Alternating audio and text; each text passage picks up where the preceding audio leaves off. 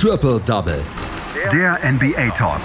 Auf meinsportpodcast.de. Die Houston Rockets legen einen seltsam leblosen Auftritt hin und ja, überreichen den LA Lakers quasi Spiel 4 in der Serie der Conference Semifinals in der Western Conference. Das war das einzige Spiel in der NBA letzten Nacht, aber wir wollen nachher nochmal auf Spiel 7 der Boston Celtics gegen die Toronto Raptors nach vorne gucken und ob es vielleicht schon eine Entscheidung in der anderen Serie gibt, die heute Nacht stattfinden wird, die der LA Clippers gegen die Denver Nuggets. Über das Spiel letzte Nacht spreche ich mit einem unserer NBA-Experten. Dieses Mal ist es Patrick Rebin. Hallo Patrick. Grüß dich, Andreas. 110 zu 100 heißt es für die LA Lakers. 3 zu 1 steht es in der Serie. Das ist jetzt nicht unbedingt das Überraschendste. Was überraschend ist, meiner Meinung nach, ist, dass die Houston Rockets ein wunderbares Spiel 1 hingelegt haben und seitdem nichts mehr auf die Kette kriegen. Und vor allen Dingen die ersten drei Viertel in der letzten Nacht, die waren merkwürdig leblos. Was war da los? Ja, das ist eine sehr, sehr gute Frage. Ähm, es gibt tatsächlich eine Erklärung dafür ähm, die zumindest mal, ich sage jetzt mal, sehr, sehr wahrscheinlich ist, ja. Also zum einen mal äh, konnten sich die Lakers halt ganz auf ihren Mitarbeiter des Monats, äh, nämlich Anthony Davis, verlassen. Der konnte wirklich überzeugen, hatte 29 Punkte und 12 bei uns im Köcher. Und ähm, ja, LeBron James, der war zwar nicht äh, für allzu viele Punkte gut, schrammte dafür aber tatsächlich nur um einen Assist am Triple-Double vorbei.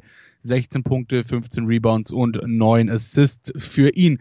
Und ähm, ja, die andere Erklärung ist, ja, dass das Spiel so ein bisschen eine Quittung für den Small Ball der Houston Rockets war.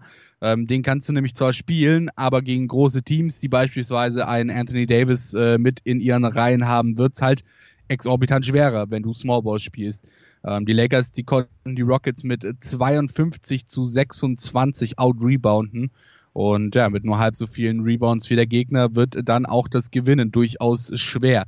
Und ähm, auch die Scoring Machine der Rockets, die stottete so ein bisschen. James Harden 21 Punkte, Russell Westbrook 25 Punkte, war jetzt beides nicht so die krasse Punkteausbeute, zumal man bedenken muss, dass äh, James Harden ähm, die grandiose Quote von 18,2 Prozent aus dem Feld aufgelegt hat. Zwei von elf Würfen fanden ihr Ziel bei James Harden und äh, auch von der 3 lag Harden bei lediglich 16,7 Prozent und bei einem von sechs äh, Treffern.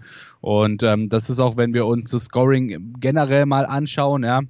Die Houston Rockets wurden outscored äh, mit 62 zu 24, äh, mit äh, Punkten in der Paint, ja, 17 und 3 bei Second Chance Punkten und 19 und 2 bei Fast Break Punkten. Also das ist wirklich ein meilenweiter Unterschied, äh, den wir hier gesehen haben zwischen den Rockets und den Lakers. Und ja, auch wenn es der Endscore vielleicht doch ein bisschen anders suggeriert, sind ja doch nur zehn Punkte Unterschied, waren die Houston Rockets einfach chancenlos, vor allem natürlich aufgrund ihres Scorings, ja, zu klein, zu langsam und James Harden vor allem zu ungenau. Die Lakers, die mussten mit 23 Punkten in Führung gehen, dass die Rockets Offense im vierten Viertel dann endlich mal so ein bisschen zumindest aufwachte. 18 und 2 Run der Rockets, Corner 3 von Westbrook, äh, Steal, Freiwürfe von James Harden auf 103 zu 96 ran. Allerdings, ja, arg viel näher sollten die Rockets dann auch nicht mehr kommen. Score Davis, Dreier Caruso und das Ding war durch. Für LeBron James äh, Teams bedeutet ein 3 und 1 äh, eigentlich tatsächlich den sicheren Sieg. Er steht bei 13 und 0, wenn er mit seinem jeweiligen Team 3 und 1 führt und bei 36 zu 10, wenn er drei Siege einfahren konnte nach dem dritten Sieg. Die Rockets, die sind mit ihren 26 Rebounds äh, tatsächlich, äh, also 26 Rebounds weniger als der Gegner, tatsächlich Rekordhalter in diesen Playoffs. Nur die Pacers, die konnten äh, ebenfalls äh, 26 äh, Rebounds weniger nur erzielen als die Heat in dem Fall in Runde 1. Und die Rockets, ja, die müssen zurzeit auch noch ohne Daniel House auskommen. Ähm, es wird nämlich gerade von der NBA untersucht, ob er die Bubble-Regeln verletzt hat. Die Houston Rockets haben, glaube ich, im, im ersten Halbzeit, in der ersten Halbzeit haben sie elf oder zwölf Field Goals gebracht. Ähm, Russell Westbrook hat hinterher gesagt, so können wir nicht auftreten. James Harden hat hinterher gesagt in der Pressekonferenz, er wüsste nicht, warum die Mannschaft in den ersten drei Vierteln so leblos aufgetreten ist. Noch nie hat ein Team unter Mike D'Antoni in einer Halbzeit so wenig Field Goals gehabt. Das war eine Katastrophe sondergleichen für ein Team wie die Rockets, die für die das ja fast schon ein Must-Win-Game war, um nicht hier völlig hoffnungslos zurückzulegen. Das ist eine unerklärliche Leistung gewesen.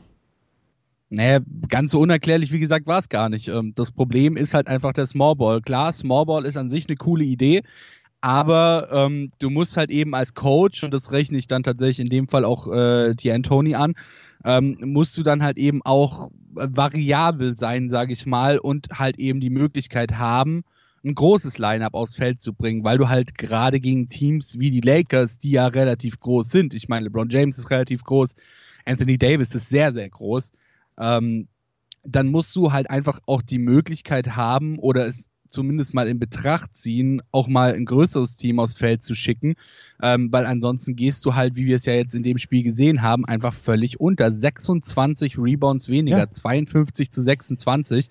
Und ähm, wenn du halt nun mal absichtlich klein spielst und ähm, das dann aus Trotz oder warum auch immer aus Prinzip so beibehältst, obwohl du merkst, dass du eben mit diesem kleinen Team keinen Stich siehst, ähm, dann tut's mir leid. Ja, das ist in dem Fall, wie gesagt, äh, definitiv auch Mike D'Antoni anzurechnen und natürlich, wie ich schon gesagt habe, die Quoten von James Harden sind halt überhaupt nicht das, was man von einem Superstar in diesen Sphären, sage ich mal, erwarten kann. Aber sie haben ja erfahrene Leute und sie haben ja auch erfahrene große Leute dann noch auf der Bank. Tyson Chandler zum Beispiel ist überhaupt kein Faktor für die Houston Rockets. Ähm, wenn, mich, wenn ich mir das angucke, Luke Mute ist auch zwei Meter drei groß. Die Mark Carroll kann sich auch unter einem Korb behaupten, auch wenn er nicht der Größte ist. Ähm, fehlt dann dann das Vertrauen von Mike D'Antoni zu seinen Big Men? Und oder will er sie nicht reinschmeißen, weil sie halt vorher auch nicht gespielt haben? Das äh, könnte tatsächlich, das könnte tatsächlich ein Grund sein. Ich meine, wenn wir uns das mal angucken, Luken Bahamute 0 Minuten, Mari Carroll 0 Minuten und Tyson Chandler auch 0 Minuten. Heißt, die haben wirklich überhaupt gar nicht gespielt. Und ähm, das halt wirklich in so einem Spiel, wo du einfach auch merkst, beziehungsweise merken solltest, als ein Coach wie Mike D'Antoni, der jetzt ja auch wirklich kein Rookie-Coach ist, kein ja. unbekannter Coach ist, der schon viele Playoffs gespielt hat, ähm, solltest du durchaus in der Lage sein zu merken, dass es mit deiner Aufstellung so, wie du ins Spiel gehen wolltest, nicht funktioniert. Und dann musst du halt eben umstellen. Aber das ist halt, wie du schon gesagt hast, natürlich kann sein, dass er sich gedacht hat, gut, wir haben kaum gespielt jetzt bisher ähm, die Saison. Ähm, lass mal das mal lieber, vielleicht klappt es ja nicht. So, ne? Aber sorry. Aber wenn du so tief bist, wie die, ähm, wie die Rockets das jetzt gegen die Lakers waren, punktemäßig, äh, wenn du merkst, dass du halt wirklich aufgrund des Größenunterschiedes gerade verlierst, weil du einfach outgeremodelt wirst wie nichts, ähm, dann ist es halt auch mal an der Zeit, dass du Spieler reinschickst, die vielleicht bislang nicht so viel gespielt haben. Ähm, einfach nur, dass du diese Größenvorteile ausgleichst, ja. Ähm, und ich meine, gerade wenn wir uns die Spiele angucken, Tyson Chandler ist kein Rookie, ist kein neuer Spieler, ja. Der, der Typ hat auch Erfahrung wie Sau. Ähm, ein, weiß ich nicht, Demari Carroll hat auch sehr, sehr viel Erfahrung schon ja. gemacht in der NBA. Vielleicht nicht ganz so viel Playoff-Erfahrung, aber zumindest schon viel NBA-Erfahrung. Also es ist jetzt nicht so, dass sie da irgendwie drei Taco Falls auf der Bank sitzen hätten, die halt verdammt coole Spieler sind, äh, eine verdammt geile Größe mitbringen, aber halt einfach verdammt unerfahren sind. Nur Liebe für Taco Fall übrigens an der Stelle. Ähm, aber es sind halt einfach erfahrene Spieler, die dort auf der Bank sitzen und von diesen Spielern solltest du bei einem Team wie den Houston Rockets dann auch eben erwarten können und erwarten müssen, dass sie in diesen Momenten sich zeigen, zeigen, was sie drauf haben. Und ähm, du solltest halt, wie gesagt, von einem Coach erwarten können, dass er diese Adjustments vornimmt, wenn er merkt, dass sie aufgrund der Größenverhältnisse verlieren. Die Houston Rockets liegen 1 zu 3 zurück. Gibt es noch einen Weg zurück in die Serie? Schwierig. Ähm, also ehrlich gesagt sehe ich momentan nicht wirklich den Weg zurück in die Serie. Ähm, James Harden, ja, gut, er kann für seine 30, 40 Punkte gut sein, aber sein Problem ist halt einfach seine Genauigkeit. Haben wir jetzt auch in diesem Spiel wieder gesehen. Zwar, klar, natürlich über 20 Punkte gemacht, aber halt, ja, grandiose Quoten, 16,7 Prozent von der 3, 18,2 Prozent aus dem Feld. Das ist keine auch nur annähernde MVP-Leistung von James Harden. Ähm, und dafür, dass er halt jedes Jahr in der MVP-Diskussion mit drin ist, sollte man die schon von ihm erwarten können, zumal in einem äh, Spiel in den Conference Semifinals. Ähm, und auch so, Mike D'Antoni muss umstellen, ganz klar. Und ähm, ich meine, er hätte jetzt zum Beispiel in diesem Spiel auch ohne dass die Erfahrung in dieser Saison bei äh, Bahamute, bei Chandler oder bei, äh, bei Demari Carroll zum Beispiel da war, hätte er sie zumindest mal reinwerfen können, dass sie ihre Spielzeit sehen und dann im nächsten Spiel zumindest mal mit einem halben Spielerfahrung mehr äh, auch aufstellen können, auch bringen können, endlich diesen Small Ball beerdigen können, zumindest für diese Serie gegen die großen Lakers. Und äh, ja, damit vielleicht noch eine Chance haben. Aber vor allem, wenn Mike D'Antoni wieder mit Small Ball an die Sache rangeht, dann brauchen die eigentlich gar nicht auf den, auf, den, auf den Court zu gehen. Also es bringt halt einfach nichts. Zumal die Lakers ja mittlerweile durchschaut haben. Ich meine, ja, sie haben Spiel 1 gewonnen, aber mittlerweile haben die Lakers sie durchschaut und dementsprechend, ja, schaut es schwierig aus. Die Houston Rockets müssen in der Nacht von Samstag auf Sonntag dann wieder ran gegen die LA Lakers. Dann geht es um Spiel 5. Heute Nacht gibt es Spiel 5 der Denver äh, Nuggets gegen die LA Clippers und Spiel 7 der Boston Celtics gegen die Toronto Raptors. Und ähm, ich habe schon mal gesagt, Patrick Rebin, unser NBA-Experte, ist Boston Celtics-Fan. Und wie sehr zitterst du vor diesem Spiel 7? Ich muss mir mal nochmal die Ref-Ansetzung angucken. Dann kann ich entscheiden, wie viel ich davor zitter. Nein. Ähm, also ich muss sagen, ja, natürlich, es war irgendwo verdient, äh, was die, äh, was die, was die, was die Toronto Raptors gezeigt haben in dem Spiel war gut, zumindest hinten raus. Ähm, sie haben sich verdient aus dieser, ja, aus dieser Drought rausgespielt und vor allem natürlich auch, dass sie von 0-2 wiedergekommen sind, gar keine Frage. Aber ähm, die Celtics sind in meinen Augen overall das bessere Team. Die, ähm, die Raptors sind sehr, sehr abhängig davon, wie Kyle Lowry spielt. Äh, Pascal Siakam zeigt bisher nichts in der Bubble, äh, was tatsächlich sehr, sehr enttäuschend ist, weil ansonsten war Pascal Siakam ja immer ähm, der krasse Typ bei den Raptors, sage ich mal, der Go-To-Guy bei den Raptors. Ähm, deswegen, ja, ist schwierig zu sagen. Allerdings muss ich halt auch ehrlicherweise sagen, mittlerweile hat übrigens die NBA auch selber gesagt, dass es zwei kritische Fehlentscheidungen gab beim Spiel der Boston Celtics oder beim Spiel 6 der Boston Celtics gegen die Toronto Raptors. Ähm, das war eben zum Beispiel das Foul an Kemba Walker ähm, an seinem oder, oder auf seinen Buzzer, auf seinen Game Winner ähm, im, im letzten Viertel. Ähm, so gab es halt wirklich viele kritische Entscheidungen äh, gegen die Boston Celtics im Spiel und äh, wiederum andere Entscheidungen, die sehr, sehr lapidar gepfiffen wurden für die Toronto Raptors. Und ähm, man hat gesehen, dass die Celtics wirklich angefressen waren. Allen voran Markus Smart, der sich ja dann, äh, wie gesagt, mit, ähm, mit Norman Powell nach dem Spiel noch ein kleines Wortgefecht geliefert hat und äh, beide von ihren jeweiligen Teammates getrennt werden mussten. Also Markus Smart wird definitiv heiß sein heute Nacht und ähm, ich könnte mir vorstellen, so wie sich Marcus Smart bisher zeigt, dass er uns wirklich eine ja, MVP-like Performance äh, abliefert da heute Nacht. Und dann kommt es eben darauf an bei den Celtics, wie ähm, wie die anderen spielen. Ja, wie ist ein Jason Tatum heute Nacht drauf? Wie ist ein Jalen Brown heute Nacht drauf? Kann Kemba Walker ähm, das, was er schon in anderen Spielen gezeigt hat, wieder reproduzieren und besser spielen, vor allem als im letzten Spiel?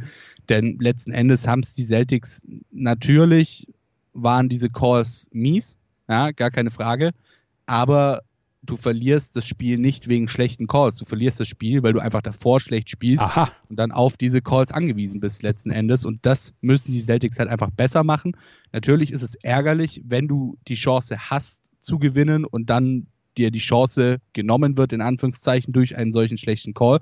Aber das darf niemals der Grund sein, warum du verlierst. Denn davor muss schon mal irgendwas schiefgelaufen sein, dass du überhaupt auf diesen Call angewiesen bist, dass du nicht mit 20 Punkten führst, so in Anführungszeichen. Wir werden es sehen, dass ob Spiel 7 ähm, jetzt ähm, besser geführt wird von den Boston Celtics oder ob es am Ende dann wieder heißt, der Schiedsrichter hat uns verpfiffen. Das müssen wir sehen. Die, die Boston Celtics und die Toronto Raptors spielen Spiel 7 in der kommenden Nacht. Ähm, die Clippers ziehen die das durch in fünf Spielen?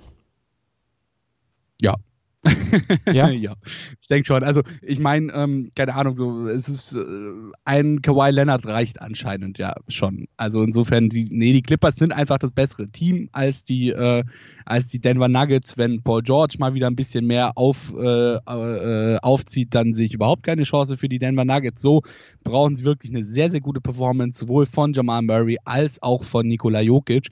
Und ähm, dass beide zusammen performen, das sehe ich gerade nicht so ganz ehrlich gesagt. Ähm, Gab es auch schon, gar keine Frage.